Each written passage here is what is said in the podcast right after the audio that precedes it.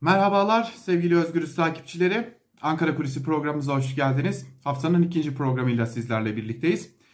Bugün biraz muhalefet kulislerine bakacağız. Zira uzun süredir muhalefetten yana esen bir rüzgar vardı. Muhalefet bunu pek de iyi değerlendirememiş gibi görünüyor. Zaten muhalefetin kendi kurmayları, kendi temsilcileri de içlerinde bu konuyu tartışır durumdalar e, uzun süredir her şey tamam artık değişim başlıyor sözleri yerine Erdoğan'ın oyları, AKP'nin oyları neden yeniden yükselişe geçti sorusuna bıraktı. Hoş tabii bunun cevapları da mevcut. Biraz ayrıntılarına bakalım. Şimdi malum e, önce bir düne gidelim. E, önceki güne gidelim daha doğrusu e, neredeyse gece saatlerine kadar sürmüştü. 6 muhalefet liderinin e, bir araya geldiği ikinci toplantı ilk 12 Şubat'ta gerçekleştirilmişti. Daha sonra 28 Şubat'ta liderlerin de katılımıyla bir mütabakat metni imzalanmıştı. Ve ikinci toplantı e, baş başa yuvarlak masa toplantısı da 27 Mart'ta e, başlamış 28 Mart'ta bitmişti. Gece yarısı sona ermişti.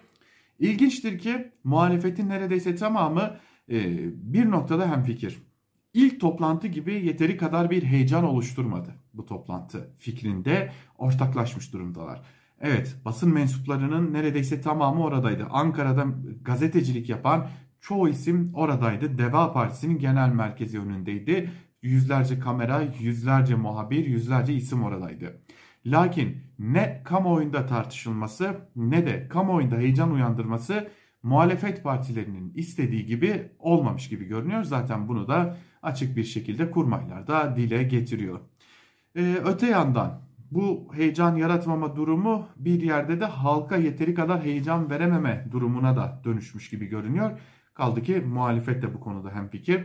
Ee, uzun süre ekonomide yaşanan çalkantılar, iç politikada yaşanan değişiklikler, dış politikada AKP iktidarını tırnak içerisinde muhalefetin tabiriyle söyleyecek olursak sıkışmasına rağmen yeteri, yeteri kadar gerekli çıkışların yapılamaması, hatta CHP'li bir ismin tanımlamasıyla cesur çıkışların tamamlanamaması nedeniyle yeniden kararsızlar Erdoğan'a yönelmiş durumdalar.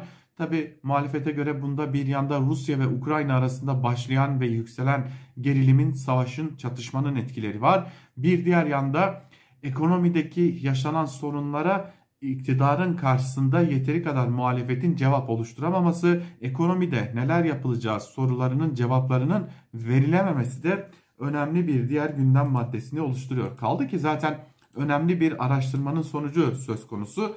28 ee, Mart tarihinde yayınlanan bir araştırma bu. Ee, bu da sonuçları doğrular nitelikte. Özer Sencar Metropol araştırmanın sonuçlarını paylaştı. Altı muhalefet liderinin düzenlediği 28 Şubat toplantısından haberdar mısınız diye soruldu.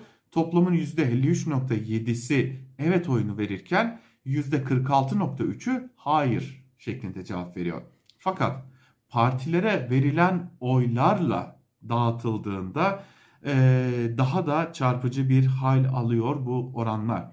AKP'lilerin %47.8'i haberdar olduklarını belirtiyor. ancak 52.2'si hayır haberdar değiliz diyor. Yine CHP'lerin %59.8'i haberdarken %40'ı haberdar değil.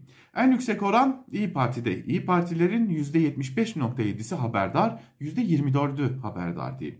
E, HDP'lilerin %51'i haberdarken %48 dolaylarında haberdar olmayanlar var. Yine Saadet Partisi'ne tam anlamıyla yarı yarıya. Saadet Partisi'ne oy verenlerin yarısı evet oy verirken yarısı hayır diyerek haberdar olmadıklarını belirtiyor. Masadaki partilerden bir diğeri DEVA 58.6'sı haberdarken geri kalanlar haberdar değil. Ee, yine Saadet Partisi az önce belirttik yarı yarıya gibi bir durum söz konusu. Yani neredeyse ülkenin yarısı 28 Şubat'ta gerçekleştirilen toplantıdan haberdar değil. Ülkenin kaderini değiştirebilecek bir toplantıdan bahsettiğimizin de altını çizelim. Sadece bunlar değil. Muhalefet Erdoğan'ın oyunun arttığını ve bunun karşısında ne yapılacağını da ciddi şekilde merak ediyor ve e, partiler içerisinde de bu konuya ilişkin bazı tartışmaların olduğu e, su götürmez bir gerçek. Örneğin Cumhuriyet Halk Partisi içerisinde bir kesim iyi gidiyoruz derken bir kesim ise daha cesur çıkışlar yapmalıyız, daha net ve daha kararlı olmalıyız biçiminde e, bir düşünceye sahip gibi görünüyor. Şimdi bazı bilgiler verelim, bazı önemli bir e, noktalara da değinmek gerekecek. Bu arada partilerin içerisinde de bazı e, sorunlar söz konusu. Yani eskiye mi dönüş, yeniye doğru yönelim mi söz konusu olacak? Şimdi malum CHP lideri Kemal Kılıçdaroğlu bir çağrı yaptı. Helalleşme çağrısı yaptı. Bu konuda ilişkinde çeşitli görüşmeler gerçekleştirdi. 28 Şubat'ta e, türban yasağı nedeniyle mağdur olan kadınlarla görüştü. E, Diyarbakır'a gitti.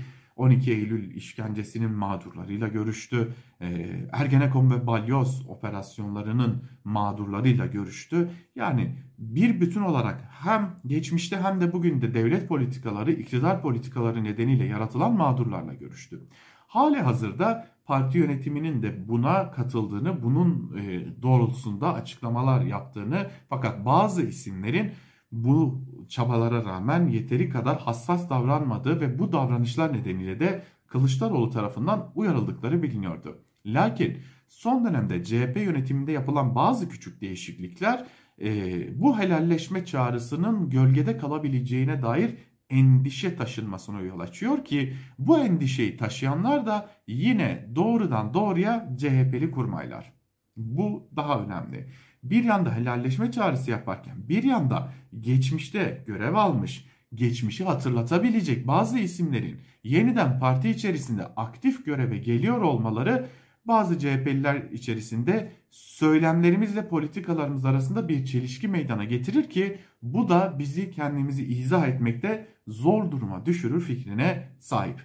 Ne ilginçtir ki bunun yansımalarını başka noktalarda da göreceğimiz düşüncesi de yine e, CHP'li kurmaylarda hakim. Hangi noktalar derseniz şimdiden e, tartışmaların başladığı yani ileride kim milletvekili olur kim olmaz gibi tartışmaların başladığı bu tartışmaların gereksiz olduğunun ve bu tartışmaların şimdiden partiye zarar vereceğinin altını çizen kurmaylar olduğu kadar bunlar gerektiği gibi konuşulur diye düşünen kurmaylar da söz konusu. İşte içerisinde bulunduğumuz durum bu.